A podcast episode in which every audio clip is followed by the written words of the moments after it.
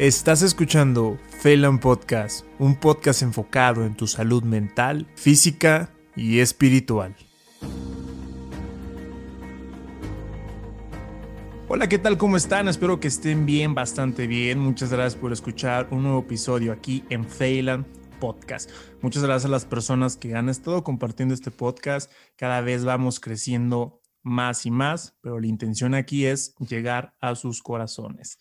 Bueno, en esta ocasión vamos a tocar un tema muy alegre, ya lo vieron en el título del podcast, un, tema muy alegre, pero también un tema que se tiene que conocer, ¿sí? Normalmente hoy el poder de las redes sociales, todo se distorsiona, todo cambia, alguien opina, pero sin ningún fundamento. En esta ocasión vamos a hablar sobre la psicología positiva, pero como siempre, yo no lo voy a tocar solo. Eh, me dedico pues a, buscar personas que estén enfocadas, que conozcan este tema y, se encarguen. En esta ocasión tengo la oportunidad de estar con la psicóloga Angie. ¿Cómo estás, Angie? Bien, gracias, Mauricio. Eh, bueno, primero que nada te quiero agradecer por invitarme y, y, tienes razón, o sea, yo sí creo que la psicología positiva es un tema muy mal entendido, ¿no? O sea, creo que mucha gente cree que es como, como algo muy sencillo o muy fácil, digamos, así como vamos a ser felices ahora, ¿no? Y la realidad es que es toda una ciencia, o sea, es una parte muy fundamentada, muy investigada de, de la psicología, pero pues sí, efectivamente de la psicología de la felicidad, ¿no? Y antes de empezar, ¿quién es Angie? ¿Sí? ¿Con, con, con quién estamos platicando el día de hoy? Angie, yo soy, soy psicóloga, soy psicóloga clínica, tengo una maestría en psicoterapia gestalt, pero ya tengo varios años dedicándome a trabajar eh, con lo que son terapias de tercera generación, que serían terapias basadas en mindfulness. También tengo, soy maestra en la Universidad de Anáhuac, doy clases como inteligencia emocional y por supuesto psicología positiva. Y también tengo ya como siete años dando clases de psicología positiva o psicología de la felicidad, si prefieres llamarle así tú sabes de, del tema, ¿no? Y sí, yo, como te estaba compartiendo, Angie, hace un año más o menos me topé con un libro, ¿no? La búsqueda de la felicidad, ¿no? Un libro amarillito y me llamó mucho la atención, no tanto por el título, sino abajo que decía eh, Tal Ben Sahar, maestro de la clase de la felicidad. Ah, hay una clase para ser felices entonces empecé a conocer el libro, lo empecé a leer, me empezó a llamar mucho la atención y también cambiar ese concepto de la felicidad, que hoy en día mm, todos buscamos ser felices, pero ¿a qué costa? Entonces me gustaría ya comenzar, ¿qué es la psicología positiva? ¿Es para ser felices? Pues mira, yo te diría, como tú mismo acabas de decir, que ser felices no es, como le digo a mis alumnos, no es un switch, ¿no? Ser felices es un trabajo continuo. La, frase que a mí más me gusta mencionar es que nuestro cerebro no está diseñado para que seamos felices. Nuestro cerebro está diseñado para que sobrevivamos, ¿no? Entonces, cuando tomas eso en cuenta, pues ser feliz es un trabajo. O sea, ser feliz es salirte del patrón para lo que está diseñado tu cerebro. Por lo tanto, implica trabajo, implica poner atención en determinadas cosas, implica cultivar ciertas emociones, implica, implica trabajar temas como la resiliencia o como la gratitud. O sea, son muchos elementos los que forman la psicología positiva o psicología de la felicidad. Eh, como tú dices hace rato, ¿necesitamos clases para ser felices? Sí, o sea, sí necesitamos, no sé si clases, pero sí por lo menos un entrenamiento para poder ser felices, para aprender a ir construyendo momentos que poco a poco nos vayan llevando o acercando a esa felicidad. Y sobre todo entender que no hay una meta. en la felicidad no hay una meta es aprender a vivir cada momento de tal manera que seamos felices en ese momento. Entonces, muchos de los recursos o de, las herramientas que vamos a platicar hoy tienen que ver con ese entrenar la mente para ser felices. Y me llamó mucho la atención ahorita lo que dijiste, ¿no? Que la mente no está diseñada para ser feliz, está diseñada para, para sobrevivir. Y sí, hace mucho lo escuché, que la mente bueno, no sé, tú qué opinas, igual para sobrevivir, pero incluso está diseñada para sufrir. Y o sea, está diseñada para vivir algunas experiencias de las que se huye, ¿no? ¿Cómo, cómo reprogramar, Angie? ¿Cómo, bueno, hackear, ¿no? Hackear, no, mejor dicho, cómo conocer esta cuestión de, de la supervivencia y de la felicidad.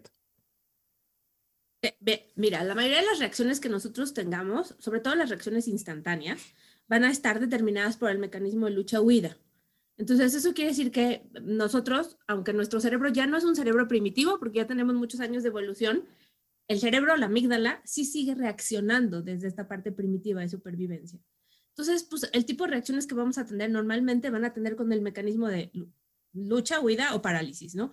Entonces, como decías hace rato, a lo mejor vamos a, a huir, a tratar de huir de lo que nos ocasiona sufrimiento, o nos vamos a enfrentar y vamos a decir, no importa, yo puedo, yo puedo con esto y más, entonces sería el mecanismo de lucha, o simplemente nos quedamos paralizados.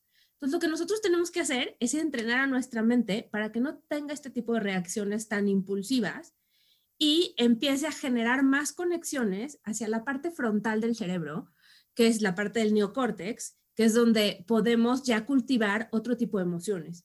Porque en la parte más nueva del cerebro sí hemos cultivado emociones, sí, sí hemos generado conexiones que nos llevan a cultivar emociones de bondad, de amabilidad, eh, de altruismo, de conexión con los demás. Entonces tenemos que tratar de entrenar a la mente, ahora sí que como una frase muy común de mindfulness, ¿no?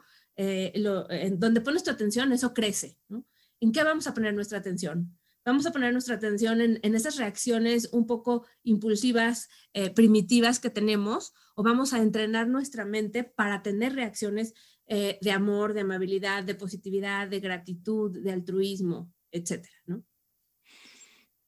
Dicen que hace poquito hice un post que el reflejo, es en mi punto de vista, que hoy la evolución no es eh, el nuevo celular, sino ni que llegar a la luna, ni que llegar a Marte, ¿no? A veces tenemos la idea, algún grupo de personas, que estamos creciendo en humanidad con esos eh, descubrimientos de la tecnología. Pero se está perdiendo mucho la compasión, se está perdiendo mucho la empatía, y más en estos tiempos, por ejemplo, de pandemia, de que eh, yo quiero irme a la playa, ¿no? Y pues no se puede ir, o quiero hacer esto, quiero hacer aquello, no voy a poner cubrebocas. Entonces, yo creo que eso, para mí, no sé qué opines, si ese es el reflejo realmente de la evolución de la humanidad. Estas habilidades que creo que valen cero pesos. Fíjate que sí, coincido totalmente contigo. tan coincido contigo que justamente por eso es por lo que me he dedicado como a promover mucho, de, pues de ahí el contacto, ¿no? De de, sobre todo en la página de Instagram, ¿no? a promover mucho esta parte de seamos conscientes de lo importante que es la compasión para cambiarnos a nosotros mismos y para cambiar el mundo en el que, no, en el que nos movemos, el mundo que nos rodea, ¿no? Porque sí, eh, eh, sobre todo, como dices tú ahorita con la pandemia, se están moviendo muchos miedos y mucho egoísmo. Y lo único que puede contrarrestar este miedo y este egoísmo es el trabajo en uno mismo a través de la compasión, de la amabilidad, de la empatía, Mauricio. También la empatía es súper importante. Pero antes de llegar a la compasión necesitamos la empatía. Necesitamos invertirle mucha energía, ahora sí que energía, tiempo y esfuerzo, primero a ser empáticos y luego a ser compasivos. Y dentro de la compasión ya entra la bondad, ¿no? la amabilidad, la humanidad común, etc.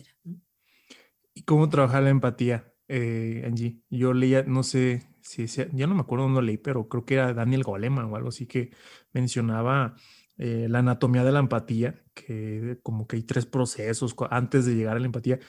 Eh, la verdad, pues me quedé con la duda de eso, nada más lo leí, pero cuéntanos, ¿cómo, qué realmente, hoy se habla mucho de empatía, todos lados en redes sociales, curso para ser más empático, empatía, empatía, empatía, pero a veces no tienen empatía con lo que están cobrando, ¿no? Exacto. o compasión. Este, o compasión. Eh, ¿Cómo, ¿Cómo es este proceso de la empatía? ¿Despierto yo un día con empatía o es algo que tengo que yo forzarme en tener la empatía o, cómo es ese camino? Fíjate que ahora sí que es una pregunta bien interesante porque hay, hay, hay dos fases, digamos, y efectivamente hay tres tipos de empatía, como tú decías. Una parte es, gran parte de la empatía la vamos a aprender. O sea, si nosotros tenemos papás empáticos, si nos movemos en un ambiente empático, si nos promueven la empatía con nuestros hermanos, con nuestros tíos, con nuestros primos, sí vamos a crecer siendo un poco más empáticos. Ahora, también la empatía se puede trabajar y se puede fortalecer. Finalmente ese es uno de los objetivos también cuando trabajamos la inteligencia emocional, fortalecer la empatía. Y efectivamente, como tú decías, Mauricio, hay tres, eh, tres tipos de empatía y, obviamente uno va llevando a desarrollar al otro. Entonces, el primer tipo de empatía es la empatía cognitiva. Es yo entiendo qué está pasando contigo. O sea, por ejemplo, ahorita con el tema de la pandemia, lo voy a tomar, ¿no? O sea, yo entiendo que la estás pasando mal, lo entiendo, ¿no? El segundo tipo de empatía es la empatía emocional, ¿no? Entonces es, yo entiendo que la estás pasando mal y siento, o sea, siento la ansiedad que te genera estar encerrado o siento la tristeza eh, que te da no convivir con tus padres o con tus abuelos, ¿no? O sea, yo también siento. Entonces, esa es la empatía emocional. Y el último tipo de empatía es lo que sería la comprensión empática, ¿no? Que justamente es lo mismo que la compasión. ¿no? El no solamente comprendo lo que está pasando contigo, también siento lo que está pasando contigo y siento un deseo auténtico de ayudarte siento un deseo auténtico de aliviar tu sufrimiento. Y entonces ahí es donde la empatía termina volviéndose compasión. Justamente hablaríamos de que compasión es la definición de eh, un deseo auténtico de liberar al otro de su sufrimiento. Oh, qué interesante, porque he escuchado en muchas personas que nos piden, por ejemplo, Mm, sí, he escuchado personas, incluso familiares, que me han llegado a decir, es que tienes que ser más compasivo, ¿no? Pero se nos olvida que existe un, proceso. Oye, pues espérame, no, no, no, no, no voy a poder ser compasivo, no puedo manejar la compasión si no conozco una empatía cognitiva. O sea, qué interés. Exacto, y luego de repente sí, sé compasivo, sé compasivo, pero pues si ni siquiera tienes una conversación con esa persona, no conoces qué está pasando en su vida, no, no te conectas con ella a un nivel primero intelectual, es muy difícil que de la nada seas compasivo. Ahora, no podemos dejar a un lado las prácticas, y sobre todo en este caso las prácticas de mindfulness, que nos llevan a generar más compasión hacia nosotros mismos y hacia los demás, pero es como una práctica. O sea, yo puedo sentir compasión por todos los seres humanos, puedo sentir compasión por las personas que tengo cerca, puedo sentir compasión por las personas que incluso me hicieron un daño, como es en, la meditación esta de meta, ¿no? O loving kindness meditation, ¿no? Pero, pero eso es que yo tenga el deseo auténtico de cultivar la compasión dentro de mí. En el día a día, necesito primero ponerme en el lugar del otro, aunque suene común, ¿no? La definición de ponerse en el lugar del otro, pero pues sí, es entender qué está pasando con el otro. Qué interesante. Fue como cuando yo empecé eh, a realizar el diplomado de mindfulness y cuando empecé, tengo que tomar, alguien me tiene que enseñar a respirar. O sea, muchas personas, ay, me tienen que, yo pues ya estoy respirando solo, ¿no? Y aquí alguien me tiene que enseñar a, a, a ser feliz, a ser positivo, porque se tiene muy, muy arraigado, no sé dónde sale eso, este, Angie, no sé si por la, por Hollywood o por las redes sociales, o sea, de que se tiene esta idea de que ser positivo o feliz, eh, felicidad es estar, estoy bien feliz y las personas se frustran el día siguiente porque, o a la tarde porque ya no están tan alegres. Creo que aquí se va a hacer una, es una pregunta que creo que desde Aristóteles llegó a hacérsela. Eh, ¿Qué es felicidad? Sí, y, y, y justo lo mencionas y creo que quiero aprovechar para marcar la diferencia entre alegría y felicidad. Eh, la alegría es ese estado, justamente el que estás diciendo, ¿no? El que estoy como iluminada y todo me encanta y a lo mejor me estoy riendo, ¿no?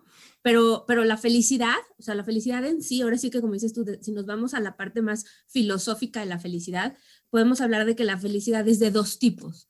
Podemos hablar de una felicidad como interna, como, y te lo voy a poner en las palabras mías, ¿no? Lo que a mí me da paz, tener un sentido de vida, trabajar para conseguir ese sentido de vida, que sería como la parte interna de la felicidad, pero también hay una felicidad externa, ¿no? Que, esta felicidad externa sí es el tener mejores relaciones sociales, tener una buena relación de pareja, eh, tener una, mm, una, un trabajo que me llene, etc. Entonces, la felicidad no va a ser solamente cultivar lo interno o nada más estar enfocado en, el afuera, en el salir con los amigos, el pasarnos la padre, el ahorita que estamos en la pandemia, el extrañar esta parte de no tener estos contactos sociales. La felicidad es ambas, o sea, es, es mucho, mucho más importante la interna, porque es la parte de tener un sentido de vida claro y de saber hacia dónde voy, ¿no? Y tener como un compromiso con ese sentido de vida. Y la, parte externa, que sí es la, el, el reírme, el divertirme, el jugar, el pasarme la padre, etcétera. Oye, Angie, y ya para, yo tengo duda hasta para la pronunciación. ya sabes, de estas siglas, de que maneja mucho la psicología positiva, que aún me quedan muchas dudas y también mucho que practicar, porque una cosa es la teoría, una cosa es decir conceptos, pero otra cosa es llevarlo a, a la práctica diaria. Eh, la psicología positiva, bueno, lo que yo tengo entendido, que se, se trabaja, se refuerza, pero tiene unos cimientos, ¿no? Unas bases. No sé si fue el doctor Martín Seligman. Seligman. Estoy Martín Seligman. Ah, sí, lo estás diciendo bien. Martín Seligman. Martín Seligman. Eh, el concepto de las siglas de PERMA. PERMA, ajá. ¿Nos puedes explicar así superficialmente? Ya yo sé que se puede desglosar un buen hasta hacer un episodio de tres, cuatro partes sobre qué es PERMA, pero ¿en qué constituye las siglas PERMA? Fíjate que, eh, si me permites, me gustaría contarte primero cómo llega Seligman a esto, porque es muy curioso. Fíjate que Seligman era un terapeuta eh, que estaba trabajando con un concepto de indefensión aprendida. No sé si has oído ese concepto. No, no lo he escuchado. Bueno, es bien interesante. El concepto de indefensión aprendida, básicamente lo que hacían era que encerraban a un perrito en una jaula y le daban electroshocks, ¿no? Al azar. No, no, no había una lógica, o sea, el perrito no podía entender entre que si se movía hacia la derecha le tocaba shock o si se movía a la izquierda o si tomaba agua, o sea, simplemente le daban los shocks al azar. Y lo que sucede es que después de un tiempo, a pesar de dejarle la reja abierta de, perdón, la puerta abierta de la reja para que saliera, el perrito no, no salía. O sea, se, daba por perdido. Y entonces surge esta idea de, de, indefensión aprendida, o sea, aprende a que está indefenso y a que no puede hacer nada para eso. Y después en algún momento su hija lo cuestiona y le dice, oye papá, o sea, tú a mí me estás pidiendo que cambie, pero tú no cambias, sigues siendo la misma persona gruñona de siempre, ¿no? Y entonces él dice, oye, pues sí es cierto, o sea, llevo años dedicándome a investigar ahora sí que cómo traumatizar perros, ¿no? ¿Por qué no dirijo toda esta energía a, ayudar a las personas a que cambien, a que sean mejores personas, a que vivan más felices, a que vivan más tranquilas? Y de ahí surge toda, ahora sí que esa es la parte histórica de la psicología positiva. De ahí Martin Seligman se, dedica, junto con su equipo de investigadores, a, crear lo que sería los, los orígenes o las bases de la psicología positiva. Y efectivamente tienes razón, eh, lo más nuevo que él propone dentro de lo que son todas sus investigaciones es lo que se conoce como teoría del bienestar o PERMA, en donde eh, el PERMA es un acrónimo y cada una de las letras significa algo. Entonces, eh, la P, obviamente el acrónimo es en inglés, entonces la P es de emociones positivas o positive emotions, ¿no?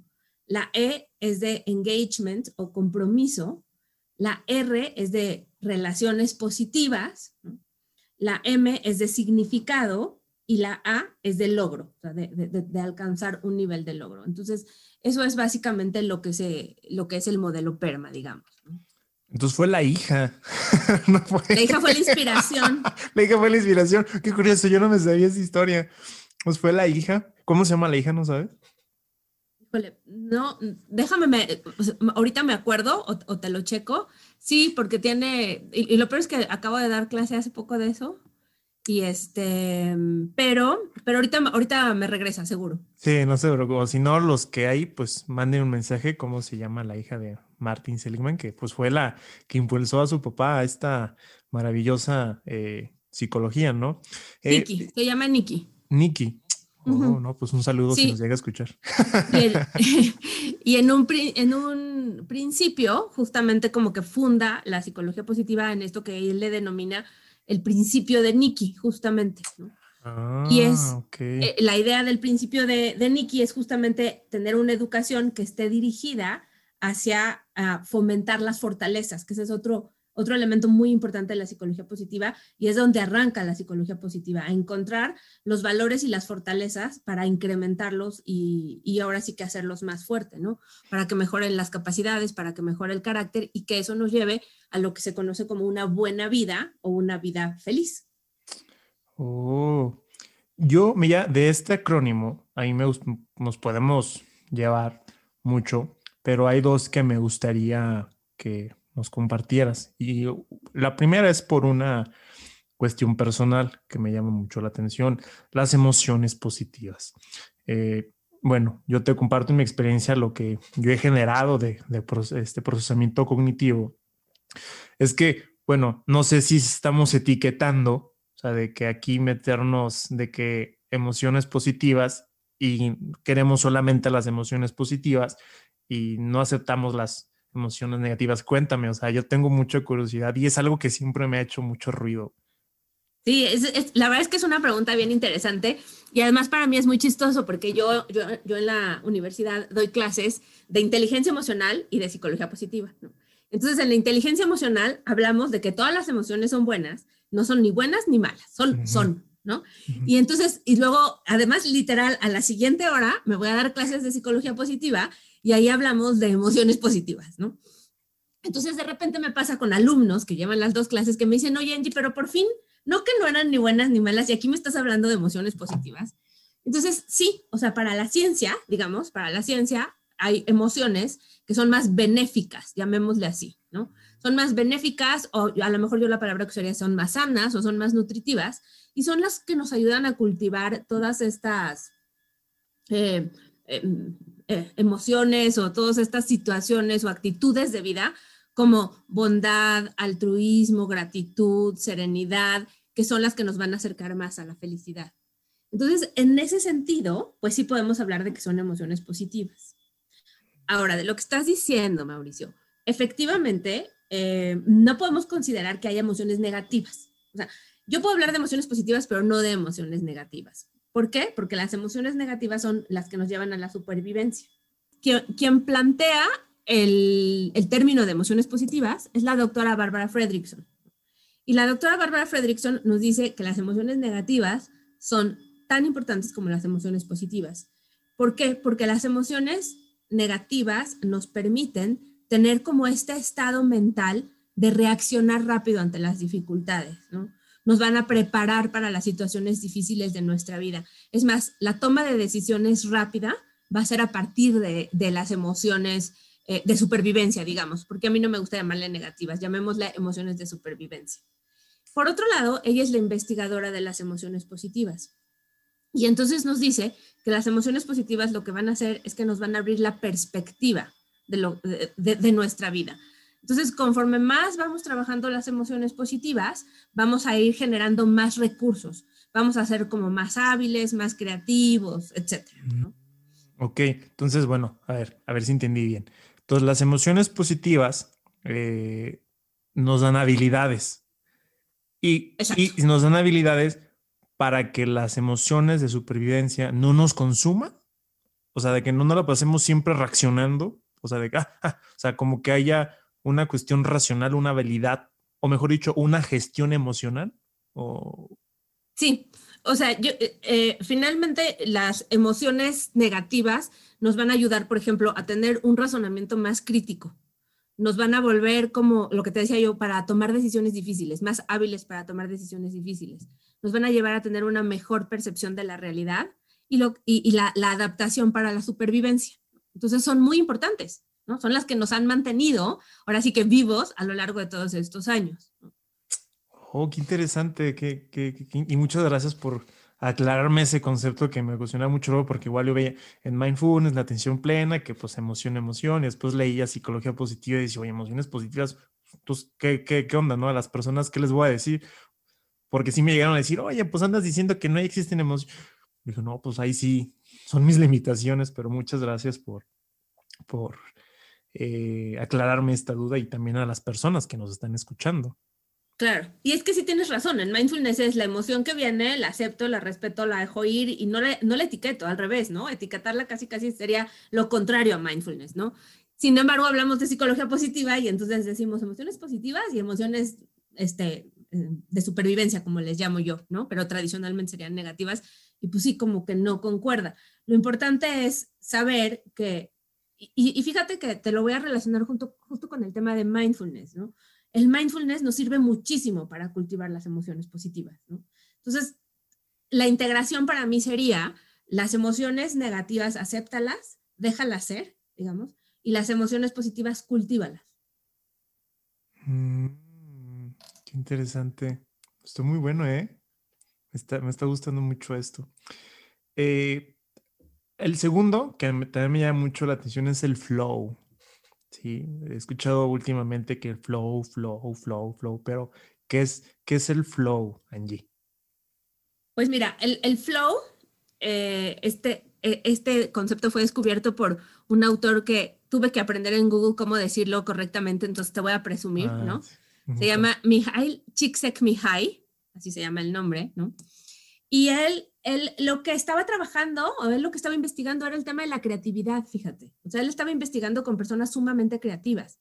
Y al trabajar con personas sumamente creativas, descubre que todas las personas que son sumamente creativas entran en este, digamos, en este mood o en este rollo en el que sienten que están como totalmente conectados con el universo o con algo más grande, pierden la percepción del tiempo, pierden la, percepción del espacio también a veces, están sumamente atentos y concentrados en una tarea, ¿no? se olvidan de sus necesidades básicas y entonces están en, un modo, digamos, eh, de total creatividad.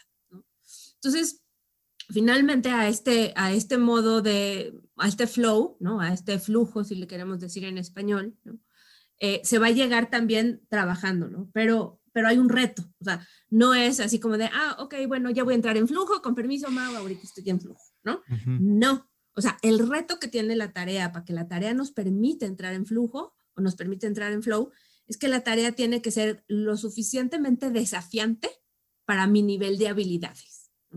Entonces, el ejemplo que yo les doy muchas veces a mis alumnos es, ok, si tú ahorita me dices, mira, Angie, yo aquí te invito a que te pongas a procesar estas ecuaciones aritméticas, por supuesto no voy a entrar en el más mínimo flujo, porque cuando la tarea me representa algo muy elevado hacia mi habilidad, o sea, mucho más difícil para lo que yo soy hábil, entonces voy a entrar en estrés, voy a entrar en ansiedad y voy a acabar abandonando la tarea.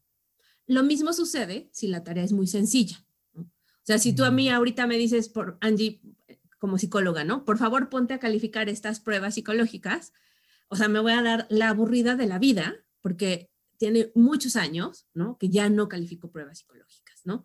Entonces ya no, mi habilidad ya, o sea, ya me resulta algo rutinario, ya me resulta algo aburrido, entonces tampoco entro en flow. Entonces, lo ideal es encontrar tareas que tengan un nivel de dificultad acorde a nuestras habilidades. Y entonces ahí sí ya es mucho más fácil porque entro en total atención y concentración y me dejo, ahora sí que me dejo llevar por el flujo, entro en flow. Mm, ya, entendí. Bueno, a mí me pasó hace ratito, grabé eh, lo que te está diciendo y se me olvidó, a veces se me olvida comer, o sea, cuando estoy grabando los podcasts. O sea, estoy tan entrado, por ejemplo, ahorita puedo decir, estoy tan entrado que se me olvida totalmente lo que está pasando, ¿no? O sea, se me olvida y estoy aquí viéndote, escuchándote y, y, creo que se asemeja mucho, no sé, la película ahorita de la de Soul, no sé si, si la viste. Claro. De que está tocando el piano y que se van a un lugar donde está como un lado astral, un lado del universo, sí. O sea, creo que es el, el ejemplo, ¿no? Se puede decir que estás tan involucrado en tu proceso que ah, que te, te, desprendes totalmente. Totalmente. Es que justo, y, y, eso que dices de la película de Soul es, es muy claro como lo, lo, ejemplifica, ¿no? Porque además eh, justamente es una habilidad, es, es una situación creativa, ¿no? La persona está en total atención, en total concentración, y lo que se ha visto que pasa es que literalmente sí se generan nuevas conexiones neuronales. Por eso llegan a la creatividad.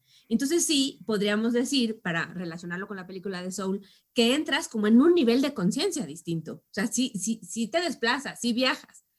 Y, y por eso es por lo que llega Csikszentmihalyi ahí, ¿no? Llega justamente porque él está investigando la creatividad. Entonces, ¿por qué las personas son más creativas cuando entran en flow? Pues justamente por eso, porque como se desprenden de necesidades, este, preocupaciones y entran en este nivel de conciencia distinto o, entran en, eh, generan estas nuevas conexiones neuronales, pues es cuando terminan siendo mucho más creativos, como vemos en la película.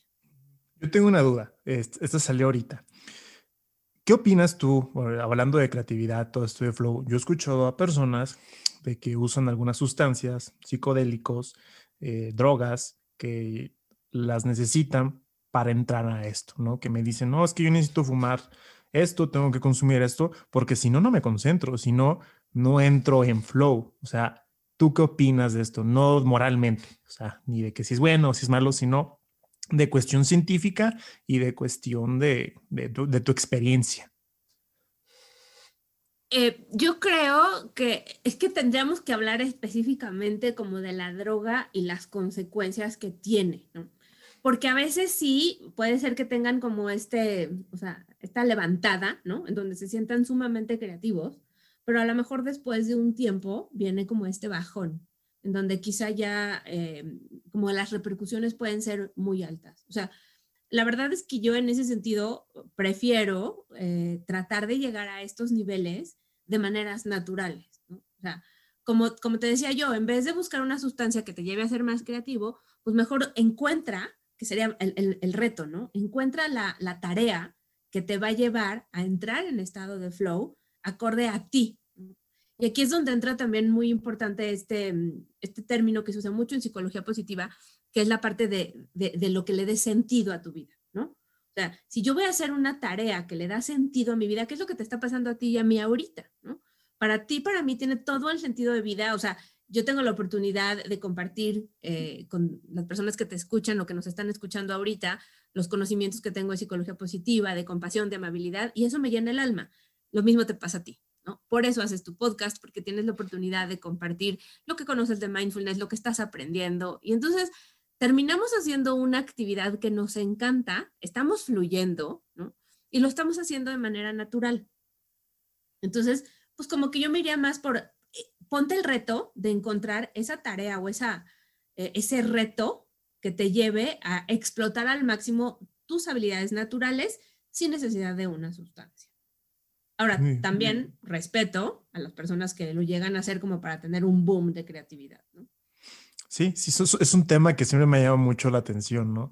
Y ya cuando empecé a, escuchar esto de flow y así dije, oye, qué padre poder llegar, eh, que incluso yo creo que en el camino para llegar, la cuestión aquí es que las personas quieren el flow, ¿no? O sea, de que es que quiero mañana tener flow, quiero tener el flujo, pero yo creo como te estás comentando, Angie, o sea, ese es el proceso, en el camino vas descubriendo varias cosas, varias herramientas, que cuando llegas tú ahí, pues hasta te sabe no sé, glorioso, ¿no? Bueno, como en estos momentos yo puedo decir que estoy que me sabe exquisito, o sea, como estar tomando el café o leerlo, o sea, me doy cuenta cuando voy a comprar un café, es un, un ejemplo muy burdo, creo, cuando voy a comprar un café o cuando hago el café, o sea, que lo estoy oliendo y que lo agarro, me sabe diferente, no sé si, no sé, sí, y quizás es el mismo café, nada más la cuestión es que fue el proceso y el otro lo, lo, lo conseguí. Híjole, está muy interesante, me está gustando mucho esto, estoy aprendiendo mucho. Em, quiero hablar, eh, igual tiene que ver mucho con la psicología positiva, esta cuestión de la resiliencia. ¿sí? Estos temas que estoy tocando son porque los veo mucho en redes sociales, pero creo anteriormente hay un podcast que ya saqué ahorita que es sobre eh, la cuestión del coaching, de que cómo incluso toman algunos conceptos de algunas ramas, por ejemplo, de psicología positiva, ¿no? Y nada más te hablo de puro flow. Y puro, la plática es de puro flow, pero olvidan las otras herramientas, ¿no? ¿Qué es la resiliencia, este, Angie, y cómo poder trabajarla así superficialmente? O sea, yo sé que igual van a quedar otros podcasts pendientes, la verdad, para tocar más temas, pero aquí en esto, ¿qué es la resiliencia? Mira, ahora sí que tradicionalmente la definición de resiliencia sería como la capacidad que tenemos todos los seres humanos de adaptarnos creativamente a la adversidad, a un trauma, a alguna tragedia, a alguna amenaza o algo que nos esté generando estrés o una tensión significativa. A mí una definición que me gusta mucho es la idea de como de rebotar, ¿no? Como de recuperar la forma después de una experiencia difícil, como un resorte, ¿no? Como de... Y, obviamente la parte de la resiliencia, pues no solamente implica recuperarte, sino que salir engrandecido, salir como más fuerte o con más recursos o con más habilidades. Eso es básicamente lo que sería la definición de resiliencia. Todos tenemos la capacidad de ser resilientes. De hecho, somos mucho más resilientes de lo que nos imaginamos. O sea, siempre nos imaginamos que si me llega a pasar esto, pero me voy a morir, pero no voy a poder respirar, pero me voy a ahogar, y la realidad es que ya que estás ahí y ya que lo estás viviendo, te das cuenta que quizá no fue tan duro o aunque haya sido duro, estás bien al final del día, ¿no? Eh, conocí yo este concepto por este, ay, la pronunciación del neuropsiquiatra, no sé si lo conozcas, este Boris. Boris Cyrulnik. Cyrulnik. eh, empecé a leer su libro, me empezó a llamar mucho la atención de que cómo él, eh, un, es lo que, ya esto sí es para terminar, esta es una pregunta que también aborda esto. Hoy nos encontramos en una época muy, con un alcance tecnológico muy grande, con grandes investigaciones, con incluso en el celular todas las respuestas, ¿no? De, de hecho, de, de, la historia, todo, ¿no? O sea, hoy el alcance es enorme, ¿no? De la facilidad de pedir la comida, o sea, no, no, no estamos en el, en el punto, pero resulta que estamos en la época donde hay, las personas se sienten más solas, las personas se sienten más infelices. ¿Por qué relaciona esto de Boris, no? A mí me llama mucho la atención la Segunda Guerra Mundial, siempre me ha gustado y toda esta situación que pues fue muy desagradable para la humanidad, lo que fue el holocausto, todo esto de, de las personas judías. Pero también me llamó mucho la atención que como muchos los que sobrevivieron al holocausto se transformaron en neuropsiquiatras, eh, Víctor Frank, sacaron teorías así de que, órale, o sea, dejaron un, marcaron una historia, ¿sí? También la alumna esta, ah, se me fue el nombre de la alumna de este Víctor Frank también. ¿De Edith? ¿Hablas de Edith? Ah, de Edith. La de, la bailarina de Auschwitz. De la bailarina de Auschwitz. O sea, a mí me impresiona mucho y pues vivieron realmente algo muy feo, o sea, horrible para la humanidad, horrible para la humanidad, pero a partir de eso, todo el legado que han dejado y están dejando, pero hoy en día tenemos tantas facilidades que no sé si a veces eh, dice Edith que el holocausto nos lo estamos ocasionando en la mente. Somos prisioneros. ¿Tú cómo ves esta problemática de que incluso existe la psicología positiva, existen muchos tratamientos, pero hoy estamos en la época más infeliz de la historia? Pues fíjate que yo creo que te respondería un poco desde, desde la parte que tocamos hace rato del, del ego, ¿no? Del ego y la compasión, del egoísmo y la compasión, ¿no? Finalmente, sí, estamos en una época en donde tienes toda la razón, los índices de depresión y suicidio son los más altos ¿no? que ha habido en, en, comparación a muchas otras épocas. ¿no? La ansiedad que también se está manejando, pues se calcula que alrededor de 80% de la población va a sufrir algún tema relacionado uh -huh. con ansiedad. ¿no? Y yo creo que es porque estamos muy dentro de nosotros. O sea, estamos pensando en, es que a mí no me salió, es que a mí no me tocó, es que por qué yo me perdí de esto, ¿no? Ahorita, pues con el tema de la pandemia, es mucho eso, ¿no? Yo no veo a mis amigos, yo me quedé sin graduación, yo me quedé sin presentar esto, o sea, eh, entonces creo que lo que nos está haciendo falta es salir un poquito más, ¿no? Darnos cuenta que, que las cosas eh, a veces pueden parecer muy graves, pero que en realidad no lo son, que nosotros contamos con más recursos internos de los que creemos que contamos, ¿no? Como empezar a creernos que tenemos muchas más habilidades de las que tenemos darnos cuenta que las cosas cambian y en vez de enfocarnos en las pérdidas que estamos teniendo, enfocarnos en lo que sí estamos ganando, ¿no? Confiar en que las cosas son temporales, aceptar que el cambio es parte de la vida, ¿no?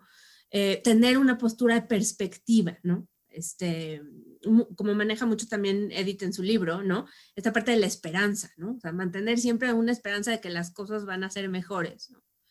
Y pues por supuesto también un proceso de autocuidado, pero no un proceso de absorción dentro de mí mismo, sino de cuidarme. O sea, cuidarme, checarme, ver qué necesito, salir al mundo. Eh, y, y, como le digo yo muchas veces a mis pacientes, este ir y venir, ¿no?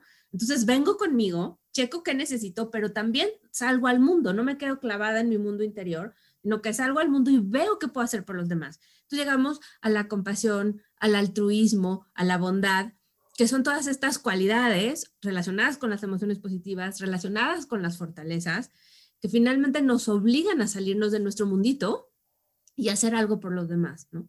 Y en ese sentido, pues hay muchos estudios científicos que demuestran que las personas que son altruistas o que están enfocadas en ayudar a los demás tienen mejores sistemas inmunológicos, eh, están, son más longevas, cultivan más emociones positivas, se defienden mejor ante las enfermedades, etc. Y sí, y fíjate, y fue porque escuché, esto es la primera vez que voy a decir esto en el podcast porque se me hace un poquito polémico, no sé qué opinas tú. El, lo primero no, ¿no? Fue un meme que vino, que es que una persona de, del 2021-2020 viaja a 1950 y le dice una persona de 1950, mira, en este aparato, en el celular, tengo todas las respuestas a todo. Tengo la solución, puedo pedir esto, puedo hablar, mandar un mensaje en Australia y así. Y la persona de 1950 le pregunta, ¿y cómo te encuentras? No, pues mal. Entonces, ¿para qué te sirve todo eso? Esa fue la, la primera, ¿no? Y después la segunda, que se me hizo un poco polémico, no sé qué opinas tú, que dice que el mundo está dividido en dos dimensiones. La primera dimensión es el mundo ahorita que vivimos, del consumismo, todo esto. Los problemas que se están viviendo son de sociedad, o sea, es el suicidio, principalmente ansiedad y depresión. Mientras en África, no se, ellos no tienen, así decía, ellos no tienen tiempo para pensar en depresión. Ellos no tienen tiempo para pensar en ansiedad y menos en suicidio. Ellos están buscando la manera de sobrevivir. A mí, en serio, Angie, me quedó la piel helada, me quedé. Y, y decía, problemas de primer mundo, ¿no?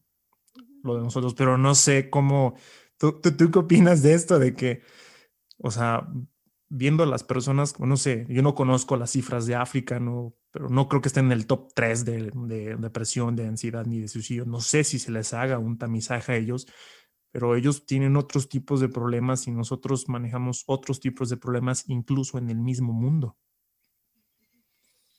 yo creo que, pues sí, esto va a ir muy en relación a lo que te decía hace rato de dónde voy a poner mi atención, ¿no? O sea, ¿en dónde escojo poner mi atención? Escojo poner mi atención en todo lo que me falta y en todas las carencias y pues sí, o sea, termino pensando a lo mejor en, en, en algo de suicidio porque no estoy enfocando mi atención en donde, en donde debería, ¿no? O en donde me daría más paz, a lo mejor relacionándolo justamente con el tema del podcast, ¿no? Yo muchas veces le digo a mis pacientes, a ver, tú, ¿qué decisión tomas que te dé paz? Que te dé paz a ti, no para quedar bien con tal, no porque es lo que toca, no porque es lo que debes, porque es lo que a ti te va a dar paz en ese sentido, yo creo que quizá, no, no, ahora sí, como dices tú, no puedo afirmar, pero pienso, por situaciones de mi vida en las que yo he estado pasando, en las que yo la he pasado muy mal, ¿no? digamos económicamente, eh, mi único objetivo en ese momento de mi vida era efectivamente que mis hijos estuvieran bien, ¿no? No estaba enfocada en mí, estaba enfocada en que a ellos no les falte leche, a ellos no les falte pan, que ellos estén bien, ¿no? Entonces, para nada ponía la atención en mí. Y de repente, como dices tú, pues a lo mejor ya en la noche llegaba y decía, uff, estoy muerta, uff, estoy molida, uy, no debía haber este, hecho esto, ¿no? Pero toda mi atención estaba en el otro, en este caso mis hijos, ¿no? Que mis hijos estuvieran bien y que mis hijos super, eh, sobrevivieran, ¿no? Entonces, digo, yo sé que soy un ejemplo chiquititito y que a lo mejor no soy muestra, obviamente no soy muestra, ¿no? Pero sí creo que es ¿dónde vas a poner tu atención? En, lo que a ti te falta, en lo que no puedes controlar, en lo que se salió de, de, de, tu imaginación, de tus expectativas, y entonces eso te genera sufrimiento, ¿no? O vas a poner tu atención afuera, ¿no? En ayudar a los demás, en generar mejores relaciones, en generar mejores conexiones. Igual esto no salió como esperabas, pero ¿qué puedes aprender de esto? ¿Cómo lo puedes transformar? Y creo que eso podría ayudarnos bastante, ¿no? A disminuir esta depresión y esta ansiedad que finalmente si nos vamos a, cómo está íntimamente relacionada la depresión con las emociones, pues encontramos que, muchas personas deprimidas están enojadas. ¿Y por qué están enojadas? Pues muy probablemente porque sufrieron una injusticia, porque las cosas no salieron como ellos querían, porque estaban esperando algo que no salió, que no sucedió. Entonces, si trabajamos en el, ok, pues igual no sucedió, igual no se dio, igual fue injusto, pero ¿qué si tienes? Quizá podamos empezar a cambiar un poquito este, esto, ¿no? Y sí, y por ejemplo, ahorita que dijiste de que tú, este, fue en tu experiencia eso de, de, ser mamá y pues, cuestión económica, hace dos semanas tuve una plática sobre evaluación de suicidio, ¿no? Y tocaron varios puntos, eh, tratamiento, pero lo que me dio mucho la atención que los factores protectores, protectores de suicidio es maternidad, embarazo, eh, estar casado, y tener relaciones, pero incluso manejándolo esto en cuestión de África, de que las que ven las, las personas más resilientes ahí son las mamás. O sea, y sacan, y lo ven mi mamá, ¿no? Puedo decir, o sea, quizás ella puede venir abatida, lo que sea, y recuerdo cuando estaba pequeño y ¡pum! No sé dónde sacaba esa fuerza que a la fecha le digo, oye, ¿cómo le hacías tú para sobrellevar esto y todavía dedicarme tiempo, preocuparte que yo es algo realmente que admiro demasiado de las mujeres. Sí, este lado, este regalo que tienen de, de poder, o sea, hasta en cuestión neurológica, como las sustancias que liberan, de que, ¡pum!, le sale el monstruo, o sea, la supermujer, o sea, que son, o sea, ¡pum! Pues sabes que yo creo que va muy en relación a, lo que estaba haciendo hace rato de Víctor Frankl, ¿no? O sea, finalmente, y, y muy relacionado con la psicología positiva también, el sentido de vida.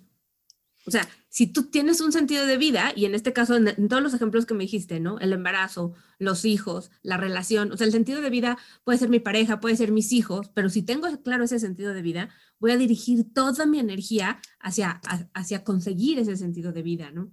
Y entonces, pues, ahora sí que se relaciona con lo que decíamos de Víctor Frankl, ¿no? Finalmente él es el que propone el concepto de sentido de vida como tal. No importa qué está pasando afuera, si yo tengo claro el para qué, voy a encargármelas de conseguirlo, ¿no? Y, lo mismo va directamente de la mano con la resiliencia. Si yo tengo claro para qué seguir vivo, y ahí entra ya la parte del suicidio, ¿no? Si yo tengo claro para qué seguir vivo, a qué, hacia dónde dirigir toda mi energía, también voy a prevenir el suicidio, voy a sobrevivir actos brutales y crueles, como lo que estábamos hablando de los campos de concentración, ¿no? Y voy a canalizar toda mi energía hacia ese hacia ese sentido de vida y por supuesto entonces es cuando me voy a volver totalmente resiliente porque tengo ese sentido de vida. No, manches, me encantó, me encantó Angie. Todo esto me siento muy, este, puedo en el flow, me siento muy emocionado por todo esto que compartiste. Igual, tío, nos podemos ir, ir, ir, ir, pero ahorita la, la intención que las personas que llegaron a este momento, espero que eh, es una oportunidad de abrir grandes puertas, de darse cuenta que hay muchas herramientas hoy en día, ¿no? Tampoco estoy hablando de que, ay, pues nos preocupamos por puras tonterías, no, o sea, yo siempre le digo a muchos pacientes o clientes de que a veces dicen, es que es una tontería lo que siento, le dije, no, o sea, no es tontería ni lo que sientes ni lo que piensas, no, o sea, es lo que sientes, ¿sí? Porque si piensas que es una tontería, nunca lo vas a decir. Entonces, eh, muchas gracias, Angie, la verdad te agradezco mucho por, por compartir todo esto, tu tiempo. Em, ¿Con qué te gustaría terminar? ¿Qué te gustaría decirle a las personas que nos están oyendo? Eh, pues fíjate que a lo mejor retomaría una palabra que tú dijiste al principio, ¿no? La parte de la práctica. O sea, no, no nos olvidemos que si queremos ser felices, ¿no? Si queremos tener una vida en paz, si queremos estar satisfechos con nuestra vida, tener este bienestar emocional, necesitamos ser muy, consciente muy conscientes de practicar mucho de lo que estuvimos eh, platicando aquí, ¿no? De practicar el cultivar las emociones positivas, que incluyen la gratitud, la serenidad, el interés, el orgullo, el asombro, ¿no? Cultivar emociones positivas, ¿no? Tener claro nuestro sentido de vida y si no tenemos claro el sentido de vida, ir a terapia para encontrarlo, ¿no? Y, este, y por supuesto, pues tener este estilo de vida que nos lleve a prestar atención plena o mindfulness, ¿no? En el día a día, además de la práctica regular de, de, lo que sería como la meditación. Ahora sí que la práctica formal y la informal del mindfulness sí creo que hace una gran diferencia en, en acercarnos a la felicidad. Muchas gracias, Angie. Muchas gracias también a las personas que llegaron hasta ahorita. Eh, mándenos mensajes si quieren la segunda parte con, con Angie, porque todavía quedaron muchos, muchos temas que tocar, abordar muchas cosas. Pero bueno, las personas que estén interesadas en acudir con Angie, ¿dónde te podemos encontrar, Angie? Creo que lo más fácil sería justamente, yo creo que te dejo mi Instagram, ¿no? Que es arroba vivir-amable y pues ahí por DM me pueden contactar. Lo que se les ofrezca, dudas, eh, consulta, preguntas del mismo podcast, etcétera, todo. Muchas gracias y muchas gracias por los que terminaron de escucharlo. Ya saben, igual que me pueden encontrar en Instagram como arroba, sí, arroba, sí, arroba punto Mauricio Tevida. Es que ya estoy tan, estoy entrado que me to también para salir hay que echarle ganas, ¿eh? Este, ya saben que pueden encontrarlo en Spotify, Apple Podcast, Google Podcast, y la manera en que me pueden ayudar es compartirlo. Y muchas gracias y que Dios los bendiga. Gracias, Mauricio.